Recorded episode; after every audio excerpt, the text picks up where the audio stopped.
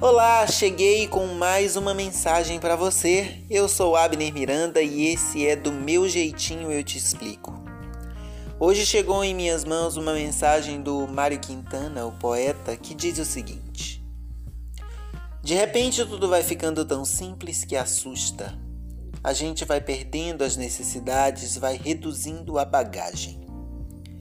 As opiniões dos outros são realmente dos outros e, mesmo que sejam sobre nós, não tem importância.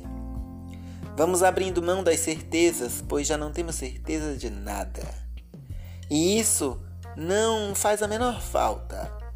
Paramos então de julgar, pois já não existe certo ou errado, e sim a vida que cada um escolheu experimentar.